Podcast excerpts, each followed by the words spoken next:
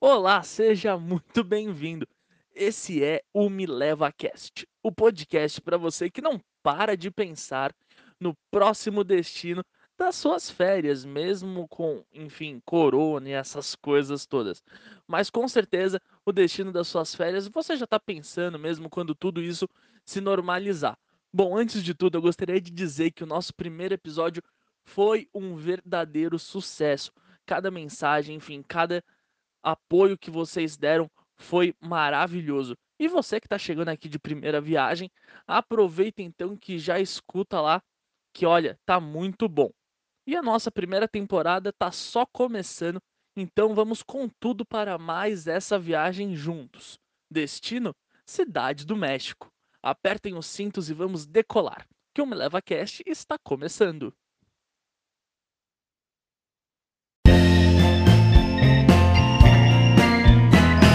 Me Leva Cast.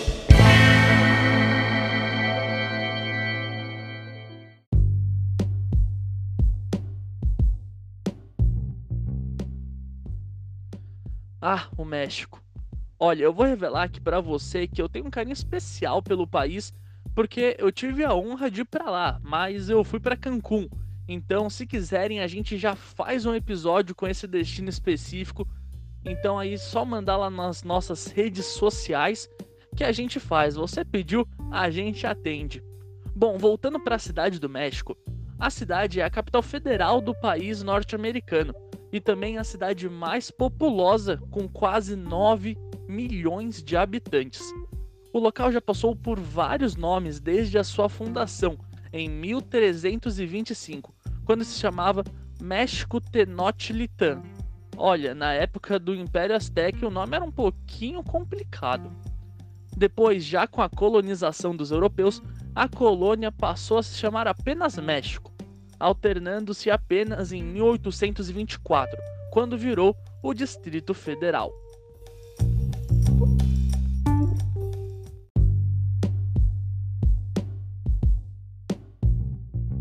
Apenas em 2016 mudou para a Cidade do México, que se mantém até os dias de hoje. Inclusive, o México é um país que ainda conserva muito da sua cultura asteca, que está presente em vários lugares assim espalhados pelo país afora. Até na bandeira tem uma representação da lenda que ronda a cidade do México, sabia? Bom, vou contar aqui para você.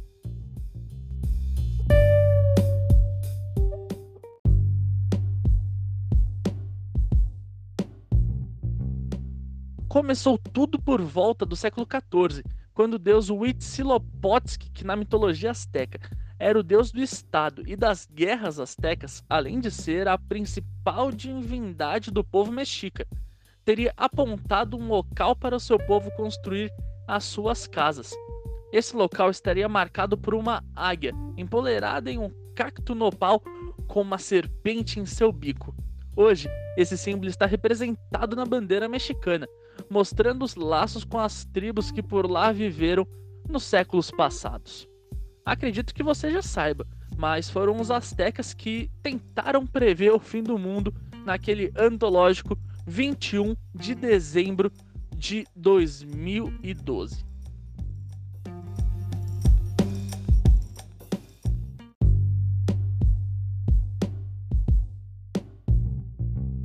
Inclusive, tem um museu lá que fala bastante da civilização asteca e mostra muito sobre essa população simplesmente fascinante. É o Museu da Antropologia.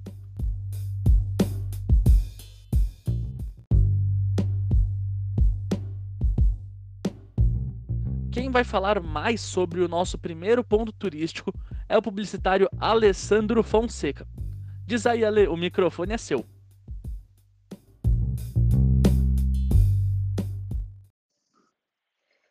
O Museu de Antropologia é um lugar obrigatório. É, é um museu que você pode passar o dia inteiro lá. É, é um museu bem grande. Se você não tem o dia inteiro, vai direto na última sala, entrando no museu, é um espaço aberto e as salas ficam dos lados direito e esquerdo, tem uma fonte grande no meio. É, A última sala no fundo, em frente da entrada, depois de passando todas as salas que ficam aos lados direito e esquerdo, fica a sala mexica ou a sala asteca. É onde está o famoso calendário asteca e estão todas as peças da cultura mexica ou asteca, que é a que dá nome ao país. É, a, a, a, além da, da, da águia em cima do nopal, da, do cacto, comendo a serpente que está na bandeira, também está explicada na, na, exposição dessa sala, é imperdível.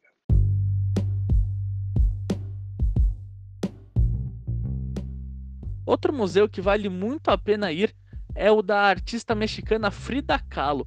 É um museu casa totalmente voltado para a vida e obra da artista.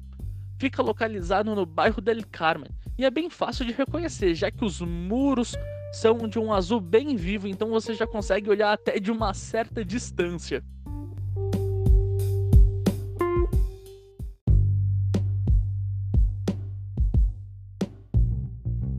Esse lugar existe desde 1958 e atrai visitantes de todo o mundo.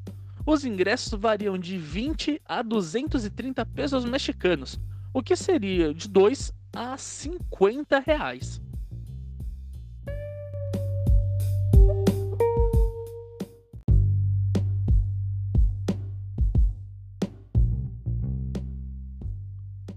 Como já falamos por aqui, muito da cultura asteca e mexica está preservada, inclusive as ruínas das cidades antigas. E olha, eu posso falar que eu já visitei e assim é algo fenomenal, você sai de lá boquiaberto. Tem ruínas, pirâmides espalhadas por todo o país, sendo a mais famosa a pirâmide de Chichen Itza, localizado perto de Cancún. Porém, lá perto da cidade do México também tem o Templo Major, ou Templo Maior em português, que não deixa a desejar, e olha, muito pelo contrário. O templo era chamado de Huaytocali e tinha devoção a dois deuses, o Huitzilopochtli, como falamos, e a Tlaloc, o deus da agricultura.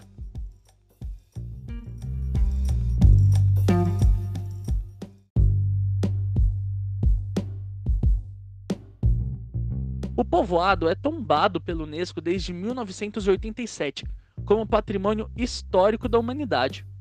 E olha, por falar em história, mas trazendo alguns séculos adiante, temos as construções já da época da colonização.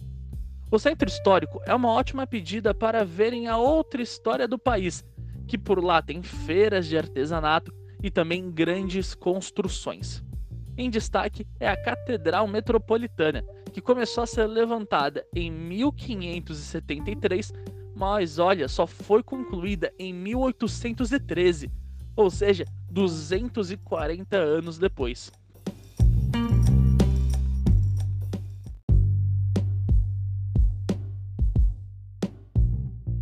Hoje é a casa da Diocese do México e tem toda a estrutura das grandes igrejas góticas.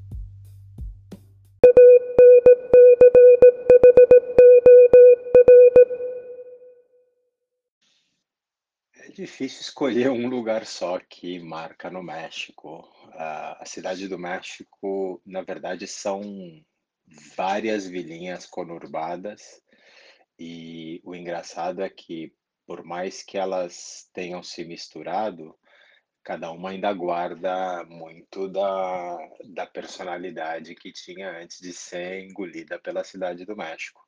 É quase como se cada bairro de São Paulo tivesse sido uma cidade há muito tempo atrás e aos poucos fossem se juntando. É... Então, tem vários lugares muito bacanas. Um que eu gosto muito é um bairro chamado Timalistac. É, todo aquele miolo Timalistac, San Ángel, é, Coyoacán, que fica ao sul da cidade, são lugares que têm arquitetura bem colonial, é, aquelas ruazinhas de, de paralelepípedo, uma igreja em cada esquina. É, e aos fins de semana é muito bacana passear por lá. Tem feirinhas com artesanato, prata de tasco, é, restaurantes e cafés muito bacaninhas. Como o Ale disse, essa pluralidade que a cidade do México possui é uma das principais marcas da cidade, e dependendo do lugar que você ficar, vai ter uma imersão diferente. Assim, o Ale volta para falar alguns dos melhores locais para se visitar na cidade do México.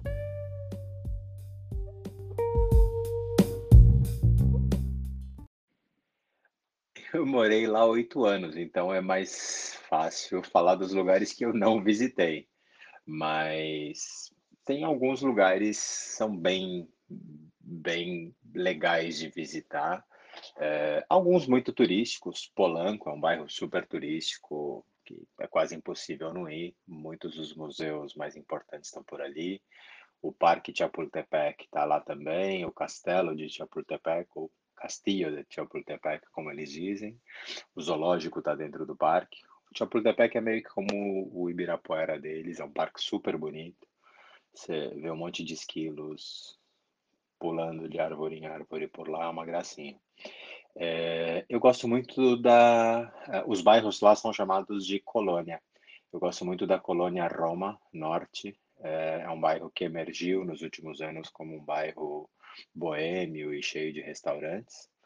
É, colônia del Valle, é, onde eu morei mais tempo. É, Condessa é um bairro super boêmio com bares, restaurantes, baladas que vale muito a pena visitar. Para quem quer ver arquitetura moderna, é, os prédios mais modernos e altos do México ficam em Santa Fé. É, a chamada Veneza Mexicana, que fica ao sul, mais ao sul ainda de, de Chimalistá, aqui San Ángel, também é um lugar bacana, com barquinhos que param do lado do seu barco vendendo milho assado, tocando música, vendendo tequila e mezcal. É... Acho que é o México tem lugar suficiente para se conhecer em um mês de viagem sem repetir nenhum.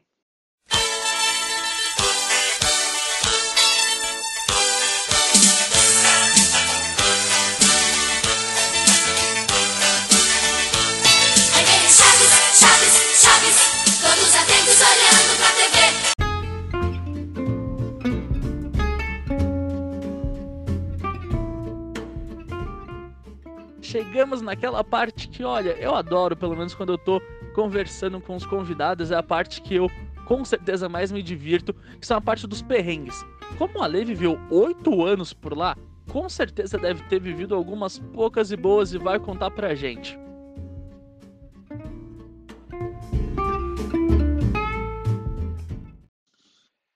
É difícil não passar perrengue na cidade do México. É um, a alimentação no México é muito diferente. Por lá eles comem de tudo: grilo, ou ova de formiga. O, o mescal tem aqueles vermezinhos que eles chamam de gusano. Então, é, para quem é sensível com comida, vai sofrer a vingança de Moctezuma. Quase tudo tem pimenta, para quem não está acostumado, também dá trabalho se acostumar. Então, desde encarar um prato de costela no café da manhã apimentado, na alimentação, é difícil não passar perrengue. É, outra dica é evitar pegar táxi na rua. É muito comum ter táxis que não são licenciados e assaltarem, sobretudo, turista. É, eu já morava por lá quando ia ser assaltado, percebi a tempo e consegui é, desviar a rota dele e descer do táxi a tempo.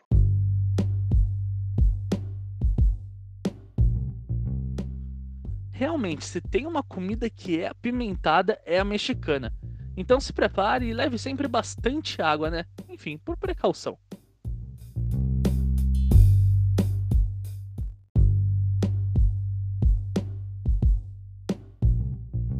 Por falar na culinária típica mexicana, Muita gente lembra da famosa tequila e sempre quer levar uma lembrancinha. Apesar de ter uma moeda que vale menos que o real, tem certas coisas que nem valem tanto a pena. Quer saber? Vamos acionar de novo o Alessandro para ele falar o que vale ou o que não vale tanto comprar lá no México.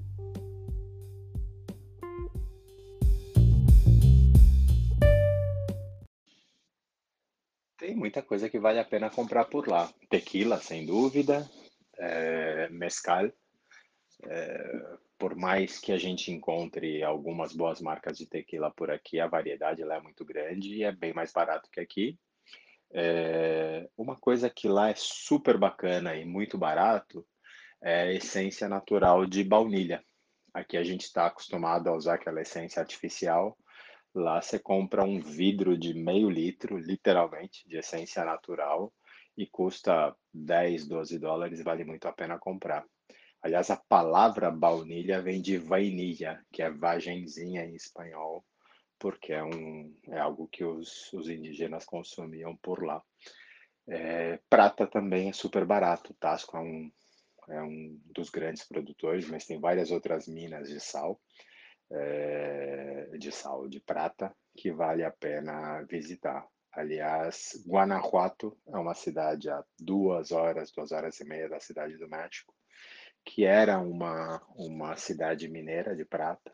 Hoje em dia as minas estão todas fechadas, mas ela ainda tem arquitetura é, e a cultura mineira. Vale muito a pena conhecer, é uma gracinha a cidade. É, fica perto de León, é, que é a capital produtora de sapato e, e capital do estado.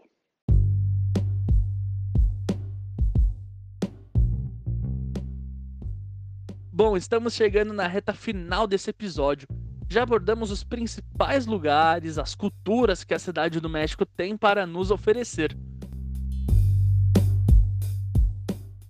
Então, por fim, o Alessandro vem aqui para dizer qual é a dica de ouro para quem já gostou e colocou a cidade do México e também o país, né, na lista de viagens.